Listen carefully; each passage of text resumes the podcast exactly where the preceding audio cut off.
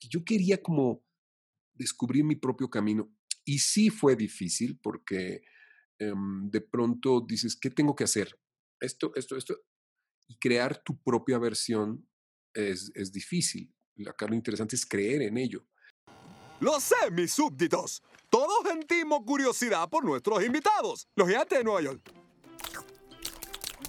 ¿Alguien más está nerviosísimo? No. Entonces cállate. ¿Quién quiere una galleta? Yo soy Manuel Cuevas y esto es Encuentro.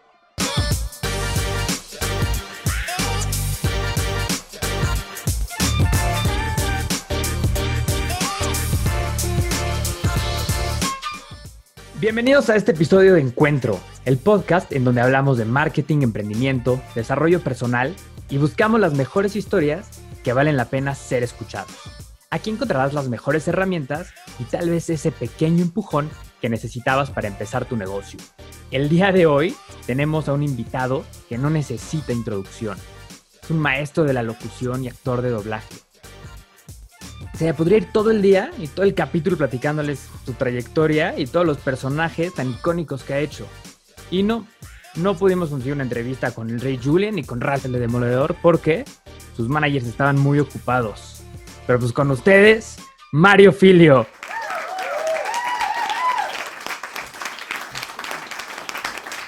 ¿Cómo estás, Mario? Gracias, Manuel. Y sí, eh, quiero decirte que el manager del Rey Julian es muy pesado. Ese se pone, uf, cobra dólares. No, bueno, y ahorita, como van a estar encerrados, supongo que. sí, se pone loco. Muy bien, Manuel. La verdad, enfrentando con eh, eh, positivismo y optimismo nuestra realidad, nueva realidad, y tirando a, a ver hacia el futuro, porque creo que creo eso es lo que nos va a ayudar a salir adelante, tener una visión positiva de futuro. Entonces, pues ese es el trabajo del día al día, del día a día. Creo que vino esta pandemia a acelerar la vida 10 años, si no es que más, ¿no? Y creo que fue un despertar para muchas personas que no querían este, ver el futuro, como justo como estás diciendo. Sí, y fíjate que el otro día escuchaba de un artista, Íñigo, un artista mm, eh, plástico, que decía, estamos viendo el inicio de la realidad virtual. Estar en una plática contigo aquí, Manuel, y es una conexión, pero no es aún la realidad virtual. Cuando el holograma nos haga sentirnos a un lado y podamos movernos y tener a las personas aquí y ser parte de los lugares, pues sí, o sea, lo que viene y se aceleró tremendo, como dices, o sea, se aceleró. Oye, yo desde e, en, en, mi campo, en el campo de la locución, del doblaje, de la publicidad, tengo muchos años trabajando a distancia y, y, eh, y estando aquí en mi estudio, cada vez empecé a dejar de recibir menos clientes porque confiaban en que yo mandaba mi voz, pero eran raras las sesiones en tiempo real no muchas. Hoy es el pan de cada día y, cada, vez, cada vez se hacen mejor y cada vez la gente toma en sus propias manos lo que debe hacer para que la, la calidad sea un estándar. Ayer grabando para eh, Nat Geo, de estos documentales, les preguntaba yo a los ingenieros de las salas de audio, una de las más importantes salas de audio que hay en México, donde se mezcla todo lo THX, y les decía, oye, ¿cómo van con esto de estarnos grabando a distancia? y me decía, pues mira Mario, tu estudio pues está, desde hace tiempo suena y está bien, pero muchos meses, haz de cuenta que de abril a junio, julio, las cosas fueron muy difíciles para los ingenieros porque nos llegaban audios de las personas desde sus distintos este, home studios con pésimas calidades, con variaciones tremendas. Entonces, todos los voiceover, los actores, se metieron en la cabeza que tenían que dar un estándar para poder tener trabajo y se pusieron a invertir en micrófonos, acondicionamientos acústicos, porque con poco podías lograr buena calidad, era más maña que, fuerza, ¿me entiendes? Y entonces me dice, hoy no tenemos ningún problema. Todos los, todas las películas que veas en Netflix y que veas aquí, que veas allá, tienen esa altísima calidad. Entonces, pues está padre, o sea, ya, ya lograr un estándar en transmisiones a distancia se me hace algo buenísimo. Sí, está cañón porque a nivel, bueno, tú eres el experto, a nivel comercial era un poco más fácil, pero ya un doblaje se complica muchísimo el, remoto. Sí, porque tienes que estar en una escena con alguien más y si de origen, fíjate, ah, sin ser muy, muy, muy explícitos en esto, los micrófonos tienen dentro una cápsula que es un diafragma, ¿no? Entonces, pues hay micrófonos más caros, más baratos, entonces las cápsulas pueden, pueden ser así o así. Entonces, si compras un micrófono muy barato de los que venden en las tiendas chinas y esas, pues se va a oír como que estás hablando por un tubo, ¿no? Sí. Y si gastas un poquito más, tienes la posibilidad, que no es lo común, pues te vas a oír mejor, ¿no? Entonces, poder lograr ese estándar, a mí me sorprendió la, lo que me comentó esta gente y dije, wow, qué bien, qué bueno qué bueno, para que no se detenga la industria, al menos este, esta parte de la industria, ¿no? Claro, porque además le dio, yo creo que fue una sacudida para todas las grandes industrias que ya iban a, sacar una, una, película, que estaban esperando ese gran impacto en cines y boom, un año sin, ¿Qué haces? sin poder. Sí, yo cuando escuché, eh, bueno, cuando todos empezaron a congelarse, eh, venía el lanzamiento de Disney Plus y yo estaba como en cuatro series que estábamos haciendo, actualizaciones de Clone Wars, Los Muppets, eh, una que se llama Dog's Life, eh, episodios de Mickey Mouse y muchos, muchos, eh, muchas producciones. Y en marzo del año pasado cae el cierre total. Los estudios de Disney se tardaron para poder encontrar la forma de, de grabar. Creo que se tardaron como cuatro o cinco meses para ¿qué hacían? Para poder iniciar y, hacerlo de forma remota, ¿no? Claro, y coordinar a, a todo mundo. Oye, Mario, para entrar un poquito en, los temas que traigo preparados, eh, híjole, ahora sí que este podcast, como te platiqué, es, es, de emprendimiento y es para las personas que están empezando, ¿no? Que necesitan una motivación.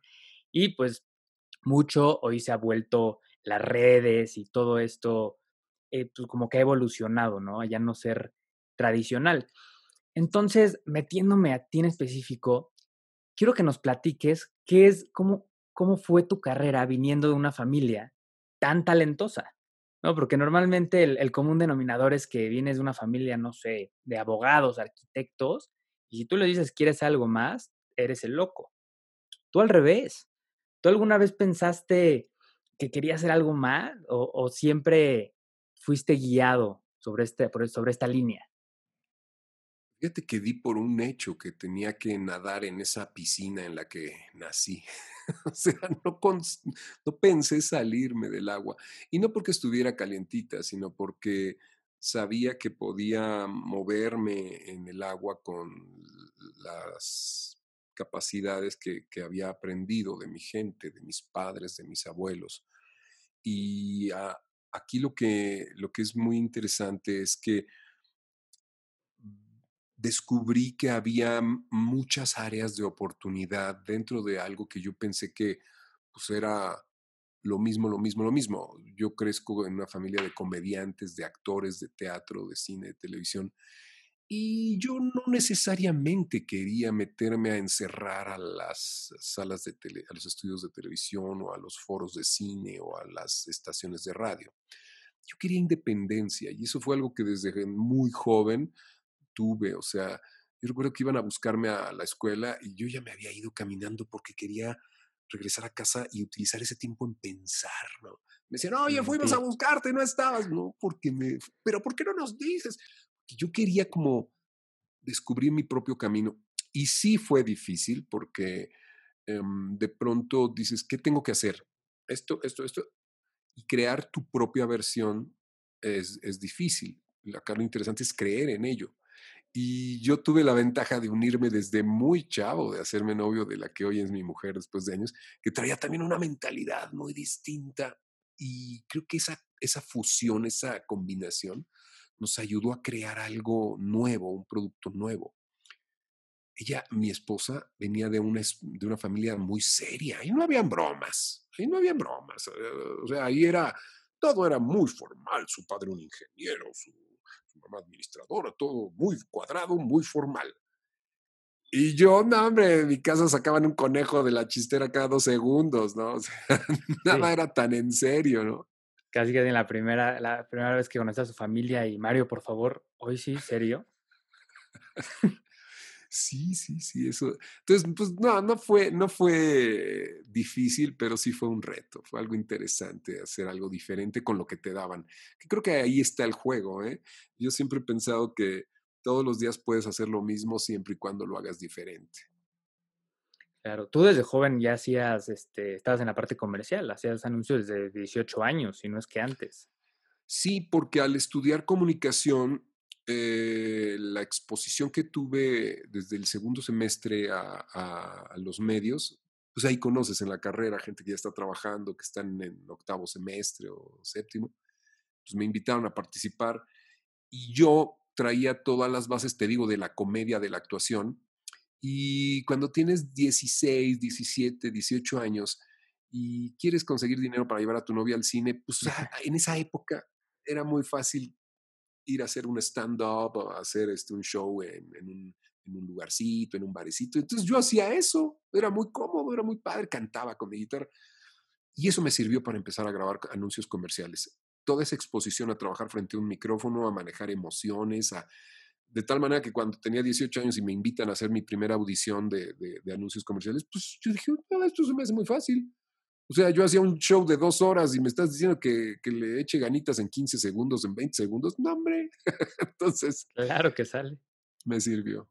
¿Y qué opinas del talento versus disciplina, versus estudios, versus, ya sabes, la, la talacha? ¿Crees Sí, que, más que ver- es que más que versus es un join porque el, el talento, como lo vi en casa, del actor que hacía cosas maravillosas, tenía temporadas de depresión muy profundas, así es la vida del actor, en donde todos nos íbamos al, agua- al hoyo con él. Entonces hoy tenías este, para zapatos y mañana te pintaban los pies con traza de zapatos, te los amarraban así, ¿no? Entonces, o sea, había, no había, había, no había, había, no había. Por eso te decía que cuando la que hoy es mi esposa entra me dice, a ver, no, no, no, sí está muy padre lo que haces y te pagaron, pero mañana no tienes trabajo. ¿Me das tu dinerito? Ok. Vamos a juntarlo. Empezó, empezó la disciplina del ahorro, de la organización, de la planeación. Y ahí fue cuando vi que eso no existía en mi casa. En mi casa no había la disciplina.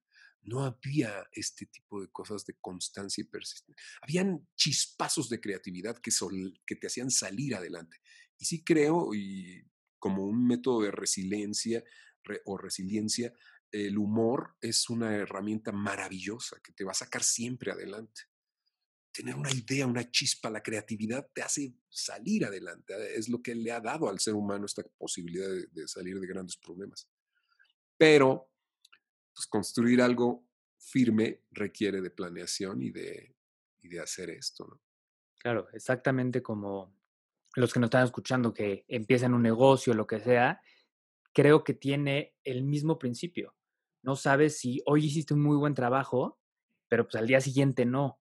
¿no? Y creo que dar ese salto es muy complicado para muchos y muchos no se, no se eh, animan justo por eso.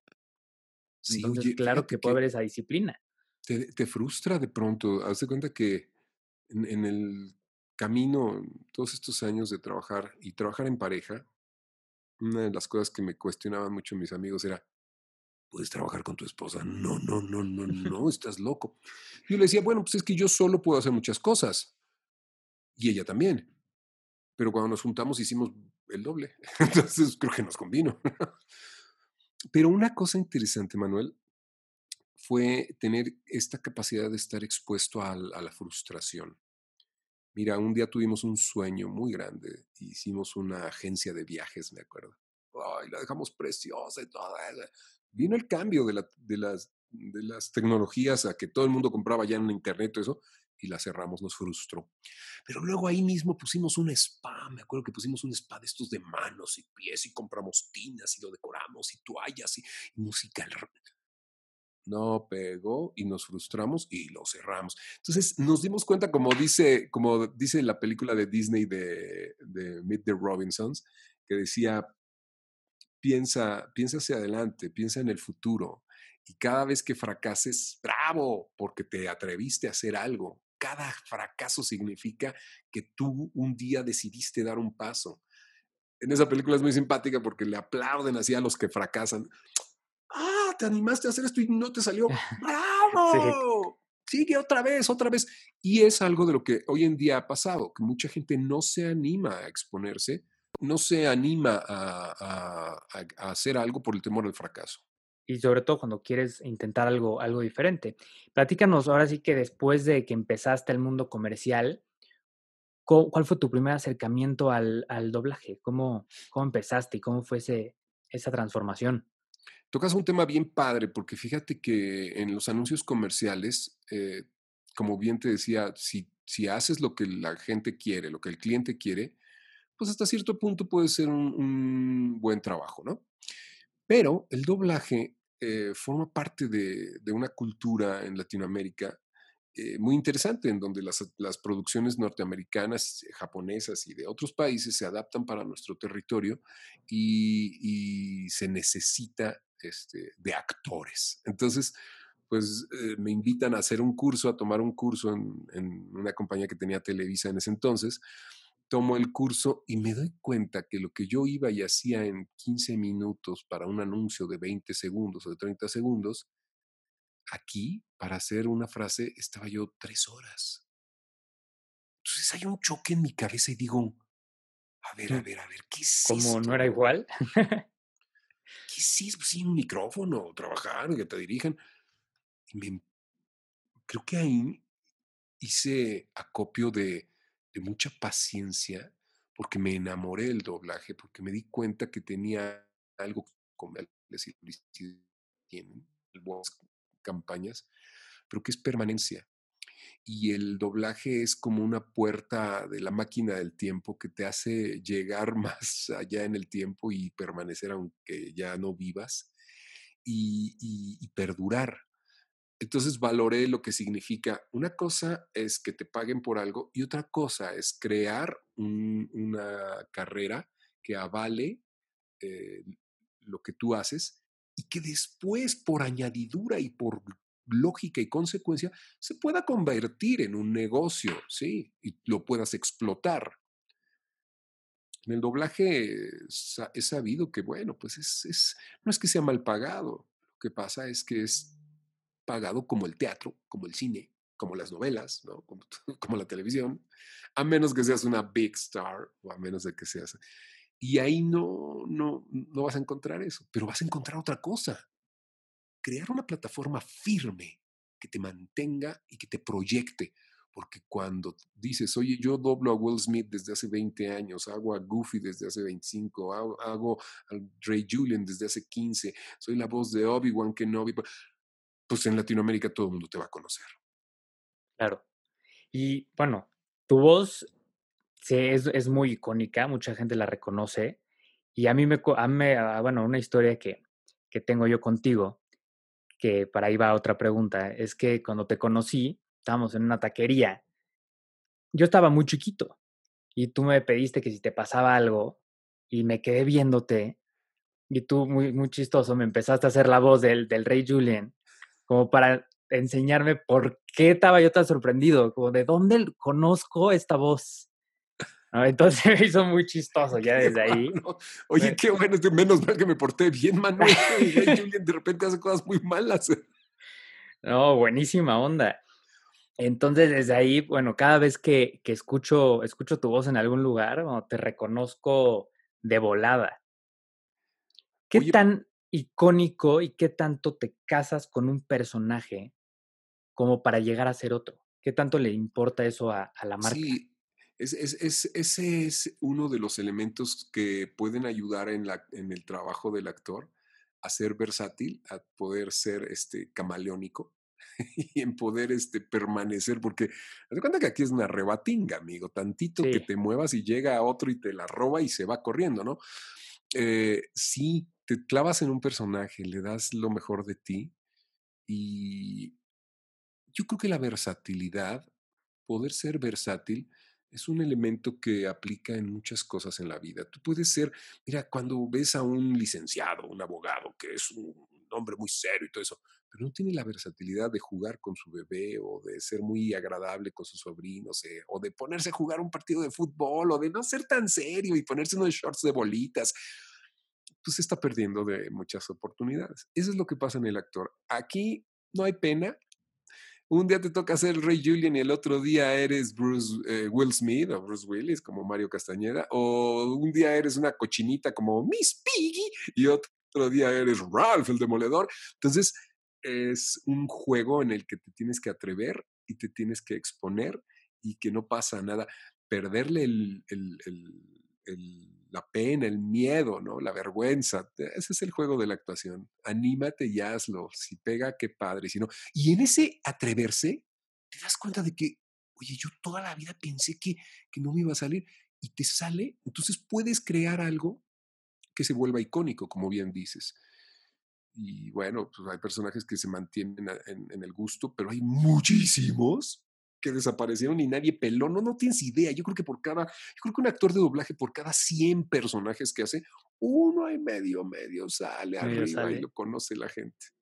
Bueno, creo que transmitir, y esto lo escuché directo de tu podcast, que ahorita me gustaría hablar de eso también, que necesitas actuarlo cuando, o sea, de verdad es, y bueno, todos lo hemos escuchado, transmitir una emoción a través de nada más la voz pues me hace que es, bueno, el doble de, complicado, porque no tienes que te ayuden las manos, las caras y todo. Entonces, a través de tu voz, tienes que, bueno, hacer magia y, y maravillas.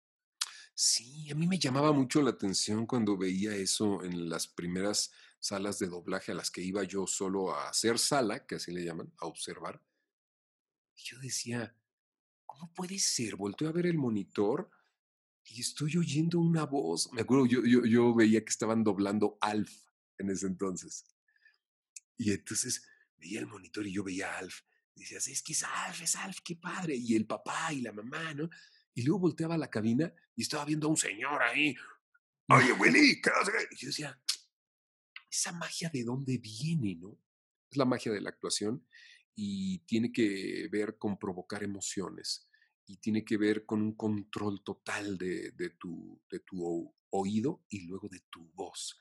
Y por eso el actor de doblaje debe ser de los, y sin lugar a dudas es de los, de los actores más completos, porque cuando estás en el escenario y tienes un vestuario, una escenografía y otros compañeros actores, pues bueno, puedes librarla.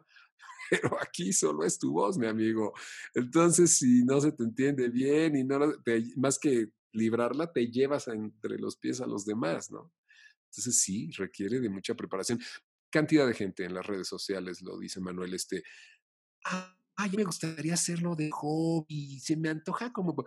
yo digo, oh, ya vemos tantos que le dedicamos todo el tiempo a esto. Es como si digo sin ofender, o sea, es con el afán de que lo entiendan. Es como si tú ves a un hombre que opera un corazón abierto y le dices, ay, me encantaría hacerlo de hobby. Se ve buenísimo. Sí, los sábados, déjame, déjame entrar. ¿Qué tal abrir un sapo de hobby y ver a ver cuántas sangre No, no, y no es que subestime, vaya, yo, yo estoy subestimando este, el trabajo de unos y otros, pero sí, acá la cuestión es que todas las profesiones tienen un, grado de, dificultad y de preparación para que sean efectivas, porque actores de doblaje hay muchos y tú vas a ver que hay de distintos precios. Si tú ves algo doblado, te vas a dar cuenta que hay distintos precios. ¿eh? Vas a ver doblaje muy barato y otro donde se hay un equipo de trabajo con actores muy preparados. Entonces se nota eso. Pues, el público no es tonto.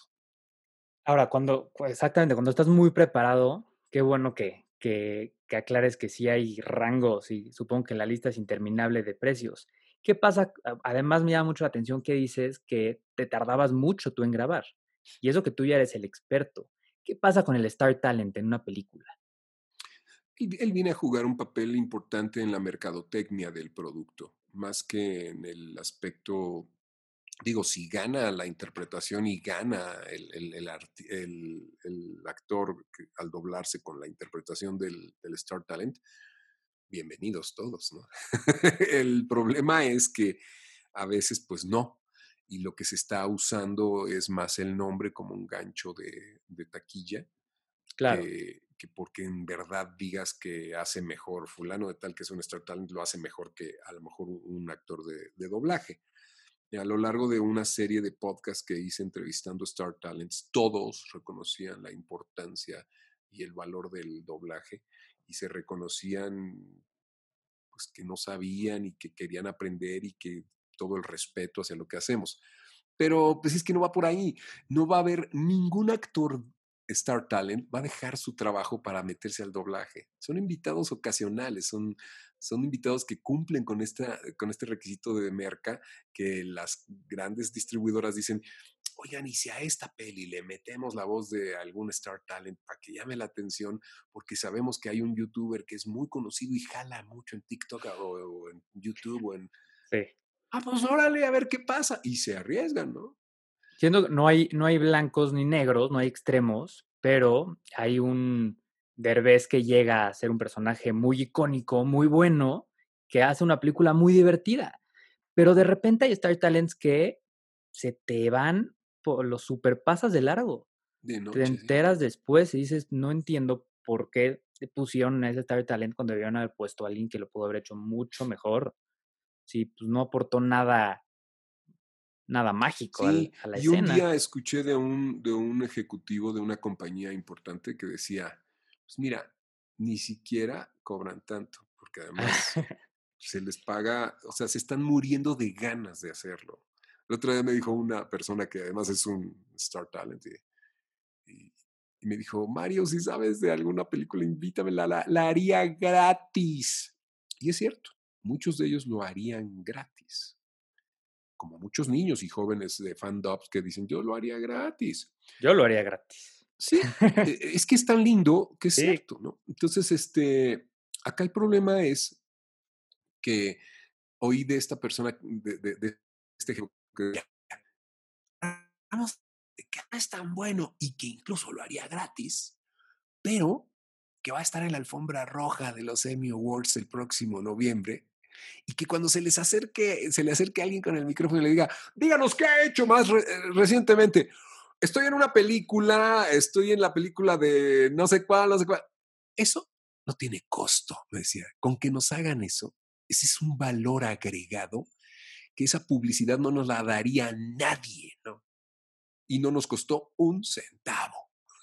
Entonces, como todos los Star Talents que hacen doblaje lo quieren presumir y compartir, pues es, es- es- es uno de los factores. No estoy diciendo que sea por eso, ¿verdad?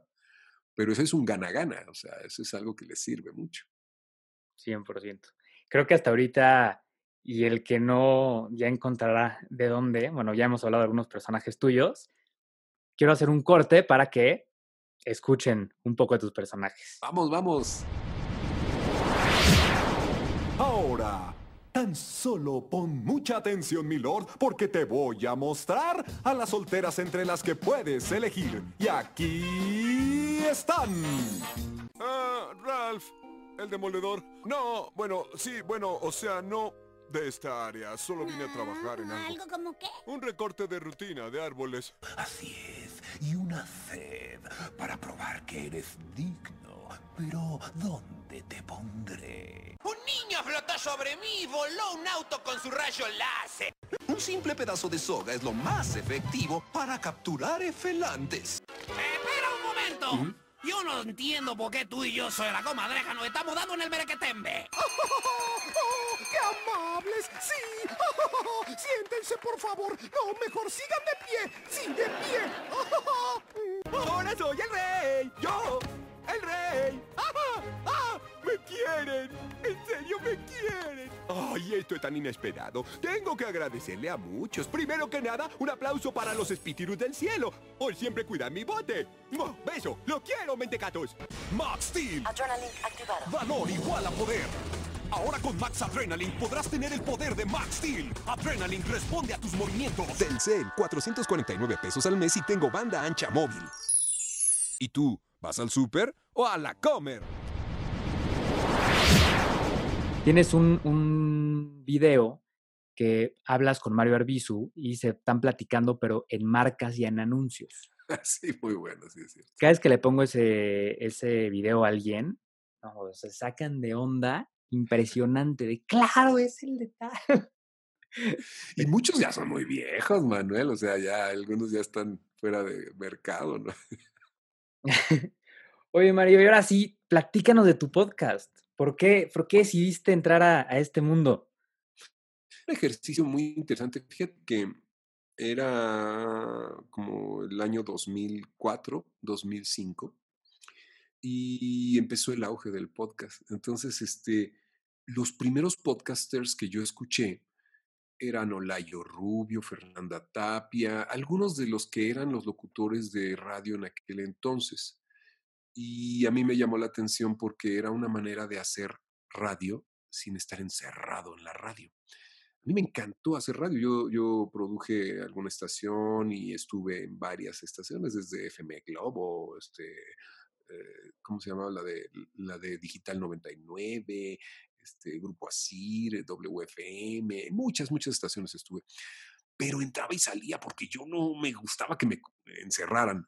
Y cuando veo que el podcast es un ejercicio que tiene la esencia de la radio, o así lo vi yo, yo dije, yo voy a hacer mi podcast. Entonces empecé una temporada en el 2005 que, que hice 100 episodios y haz de cuenta que pues sin tener constancia, publicaba yo cada mes, a veces cada 15 días, a veces dos meses. Entonces, por eso me llevé 100 episodios en...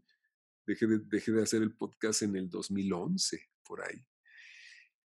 Hice seis años de podcast. Entonces, este, ahora lo retomo porque se me acerca este, el que era el productor en aquel entonces, me dice, Mario, tienes que volver, tienes que volver, pero ahora sí, no te voy a dar chance. Aquí hay 52 episodios escritos, o sea, al menos escaleteados. Ya tienes un año completito. No hay de que dejes pasarlo. Hay que ser constante, hay que publicar todas las semanas. Y muy interesante, muy interesante porque lo empecé a hacer. Ya vamos a cumplir dos, dos años de, de estar publicando. Y ha sido un ejercicio padre. El podcast está dividido en tres partes.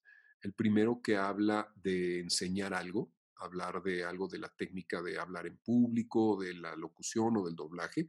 Entonces dedicamos el episodio a algún tema que sea asociado al, mundo de la voz. El segundo es un anecdotario en el que pues, más relajado y divertido puedo platicar de cómo se hace la voz de Miss Piggy o, o cómo este, o qué les recomiendo para, para grabar desde casa, un poquito más relajado. Anecdotarios y situaciones, cuando conocí a no sé quién y parte de mi vida, básicamente. Y el tercero es tener invitados que tengan algo que aportarle a los jóvenes y a los no tan jóvenes en el mundo de la actuación, de la voz, este año vienen invitados de la radio, o sea, y de la televisión, de los noticiarios, figuras internacionales del voiceover. Entonces, pues ahí me voy moviendo, esa es, esa es la aventura, lo voy, lo voy haciendo con mucho gusto y, y bueno, ya esperemos que nos dé algún resultado, porque beneficios da y muchos. Te ayuda a tener presencia, te ayuda a tener una, una imagen. Un día estando en el Congreso de Podcasters en Monterrey hace un par de años, decían, oigan, ¿cuántos, ¿cuántos entienden para qué se hace un podcast? ¿Cuántos saben cuál es la finalidad? ¿no? Porque mucha gente se desespera de que pues, es difícil comercializarlo. Sí, sobre todo que Spotify no paga, que ya va a empezar. Sí, sí, así pero, es. pero sí, tienes toda la razón. Es un, es un, es una meta totalmente diferente. Es distinto uno de los que está ahí, que es este, un cuate que da así pláticas de ventas y eso, me decía, mira Mario, pues yo lo que hice fue escribir un libro y promover mis conferencias. Y como tengo la presencia y me encuentran así en el podcast. Gerardo Rodríguez. Bueno, Gerardo. si pueden escuchar cualquier tema de los que yo hablo. Entonces, pues eso es un buen, eso es un Claro. gana. Ay, me dio mucha risa que justo en un capítulo dices, bueno, el anuncio. ¿Cómo? ¿Todavía no tenemos patrocinadores? Bueno, sácate el del tal M. Ah, pongan ese, pues qué demonios. Pero este año sí, fíjate que ya hicimos alianzas ahí con, con Sennheiser, vamos a hacer un concurso, vamos a exponer a muchos de los que están en el podcast, que escuchan el podcast, a ganarse pues, un buen micrófono, unos buenos audífonos, este, no, a jugar buenísimo. con nosotros. Conseguimos un intercambio interesante con ellos. Se acercó la gente de Spotify. Vamos a ver qué quieren.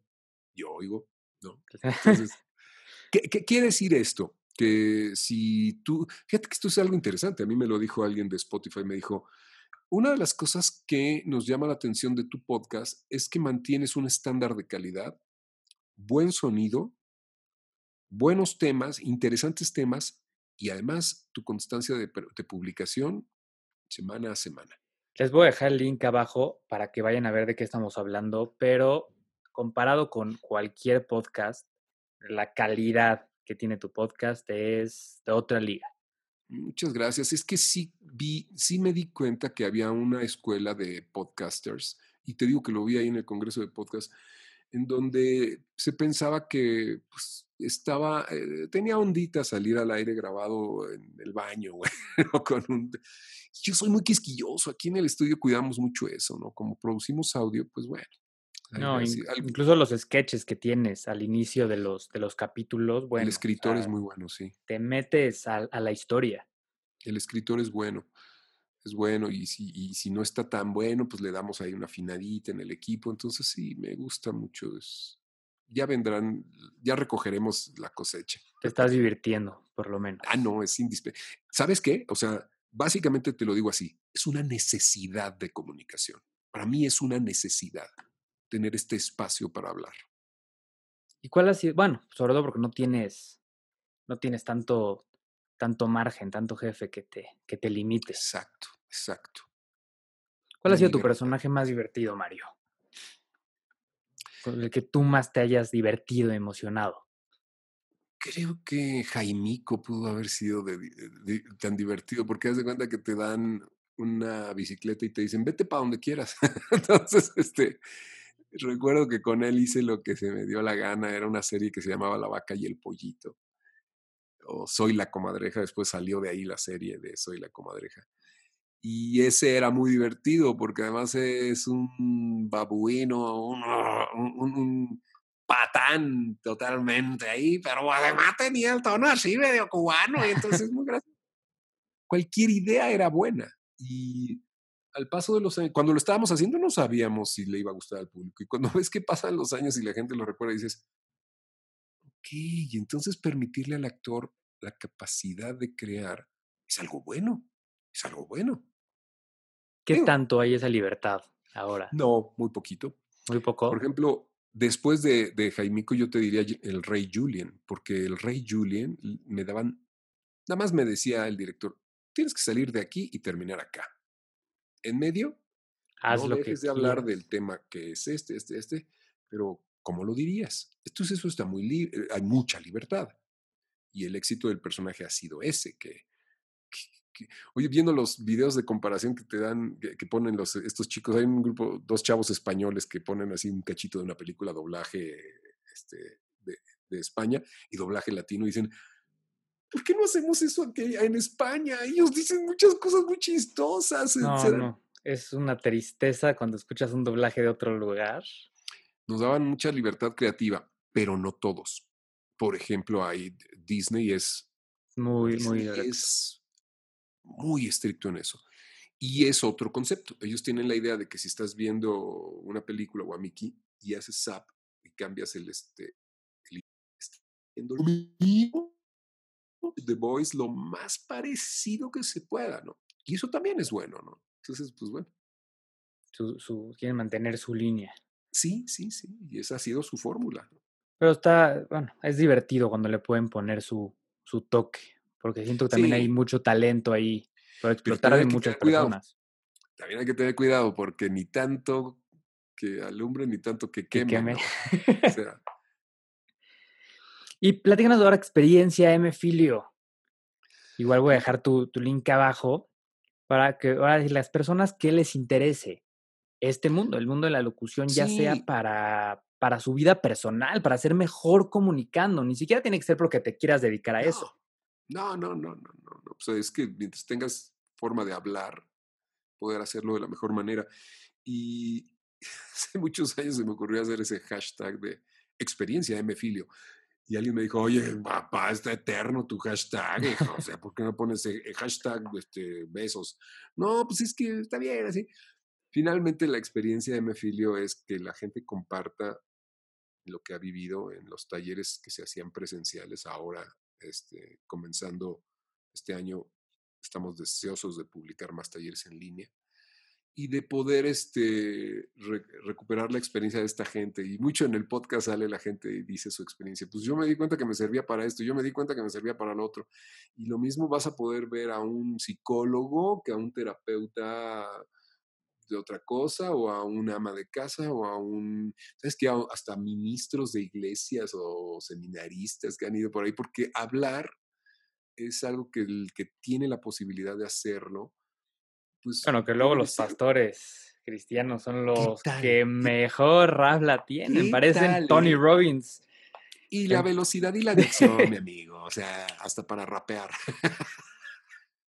sí, es, es, que si le, si, si le ponen atención, hacen la diferencia. Ahí vas a ver la diferencia. Dices, ¿por qué este cuate es tan bueno haciéndolo? Pues porque tiene factores y elementos que, que cualquiera que hable debería de poder hacer, como tener dicción, como saber respirar, como saber manejar ritmos, como saber manejar tonos, como saber manejar tensiones de cuerdas. Y ya no hablemos de manejo de energía y provocar emociones y todo esto, ¿no? Entonces, es un mundo maravilloso. A mí se me hace apasionante. Podría hablar, podría hablar de ello todo el tiempo. Entonces, recomienda tu, tu curso para, para todo tipo de personas que no tengan nada de experiencia y que no se pongan pretextos, que no necesitas tampoco tener este, de, un día para otro un estudio carísimo en tu casa para, para aprender. No, y más, mira, hoy en día cuántos estamos haciendo transmisiones en línea, cuántos estamos, ya no digas en clase, en juntas, en conferencias, ¿no? Entonces, ¿qué elementos hacen que tú seas diferente a los demás? Bueno, pues te iluminas bien y pones bien tu cámara, es un buen punto. Pero si te escuchan bien y hablas bien, y pueden incluso hasta quitar la vista de la pantalla, pero seguirte oyendo y tú sigues provocando emociones y sigues transmitiendo emociones y sigues provocando que la gente se sienta bien, pues imagínate, o sea, eso, es, ganar siempre. Yo creo que cualquier persona que, tenga necesidad de hablar y de entender, yo lo, yo, yo lo, como bien dices, lo vendo así. Un locutor comercial se dedica a vender productos y servicios, provocando que la gente tome una, una acción de compra. Y un actor de doblaje es un storyteller que te provoca emociones y te envuelve en una realidad y te hace un poco enajenarte, que es separarte de tu vida y envolverte en una historia. Si tú juntas dos elementos y los utilizas a tu favor, tú podrías vender tus ideas a quien fuera y podrías envolverlos en una historia y provocarles emociones que si tu finalidad es comercial, los lleven a tomar una compra de un producto o servicio.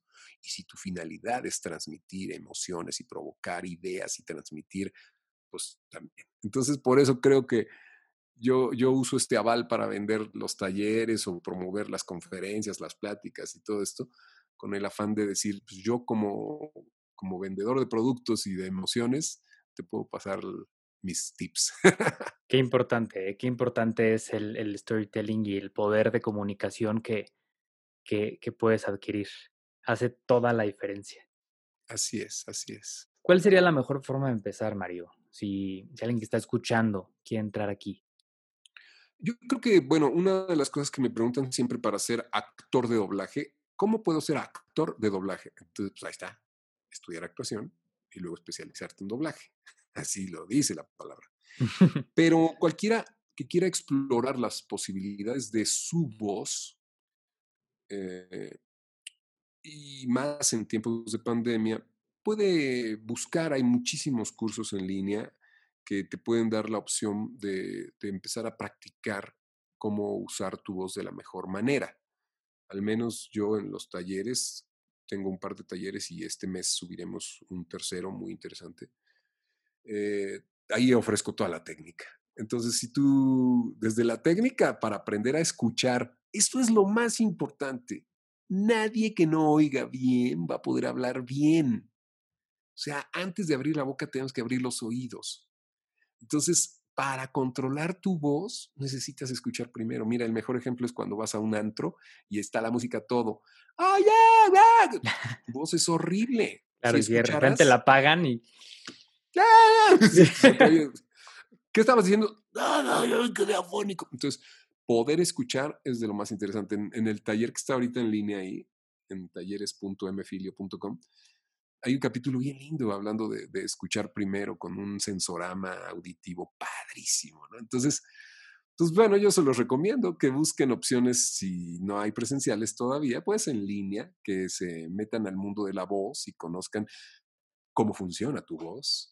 O sea, mucha gente piensa, fíjate, para no extenderme mucho, una de las cosas más interesantes es saber cómo funciona la voz. Y muchos creen que, ay, estoy ronco, ah, pues toma agua. El agua se va hacia el esófago. La voz sale del aire que viene de los pulmones hacia el aparato fonador. ¿Te imaginas que fuera el mismo tubo? Tomas agua y se te va a los pulmones, te mueres, amigo. Entonces, sí es muy importante hidratarse porque toda la parte de la laringe, de la faringe, tienen muchos tejidos que mientras más hidratados estén, mejor vas a poder hablar.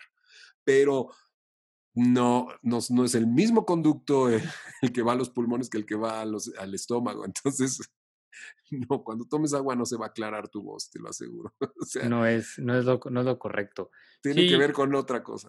Es muy divertido, además, no es como un curso, curso normal. Entonces yo creo que a la gente le va a gustar mucho. Yo les voy a dejar el link abajo a que le echen un ojito. Y ojalá podamos Sí. regresar ya a los presenciales, que me imagino que han de ser mucho más divertidos Ay, no, todavía. padrísimo, sí. Y que la gente pueda estudiar doblaje, porque pues en línea está un poquito complicado. Hay- Hay gente que lo está haciendo. Tengan cuidado cuando vean otros, otras opciones. Miren, es bien fácil analizar. Vean la experiencia. Pues, ¿cómo le haces cuando compras en Amazon, en cualquier lugar? ¿Cuántas estrellas tiene y qué dice la gente que lo ha tomado y lo que, que lo ha comprado? 100%. O vas a ir tirando tu dinero hasta que te des es. cuenta que dices, híjole, Pero sí debía haber invertido desde la primera vez. Es que solo cuesta tanto. Sí, a ver, dime la experiencia de quienes lo han comprado, que, cómo se sienten y cómo lo han usado, ¿no? Claro, me encanta que tu trabajo, digo, no, no solo tuyo, pero en general para la gente que emprende, que tu trabajo hable por ti, Eso, ¿no? de acuerdo contigo. Mario, que ya para, para cerrar, ¿qué le darías de consejo, aunque no sea ya en este, en este mundo, qué le darías a los jóvenes que están saliendo de estudiar, que van a empezar su vida? Creo que viene una tendencia muy de ves todo en redes y te comparas y luego quieres ya la prisa de que mañana tu primer proyecto salga bien y si en dos meses no funcionó lo dejas. Como que ha cambiado un poco, ¿no? ¿Qué No, consejo ha cambiado mucho. darías? Ha cambiado mucho. Tener esta, esta resistencia a la frustración. Mientras más veces fracases, más aprendes. Entonces, no quieras que lo primero que hagas triunfe. Y pues, si le pegas a la primera, felicidades. Pero eso también marca el estándar para que el siguiente paso sea más arriba, ¿eh? aguas. Entonces, nadie puede llegar hasta arriba si no tuvo la experiencia de subir uno a uno los escalones. Suena a choro mareador de ñor, pero es real. Pero Sí, que no hay que esperarnos a llegar a... Ya, eh, los abuelitos dan muy buenos consejos. Sí, sí, Híjole, pero buenos, eh. no te esperes hasta llegar a su edad para decir, ¿sabes qué? Tenía razón, no lo hice. Tenía razón. De acuerdo contigo. Sí, yo creo que mientras más fracasos tienes, más aprendes y te hace más, más listo para, lo- para la próxima. ¿no? Que tanto comparto y que pues me ha resultado. Y mira que pues, yo, no, yo no venía de una familia que pudiera darse el lujo de decir voy a hacer las cosas por el mero gusto.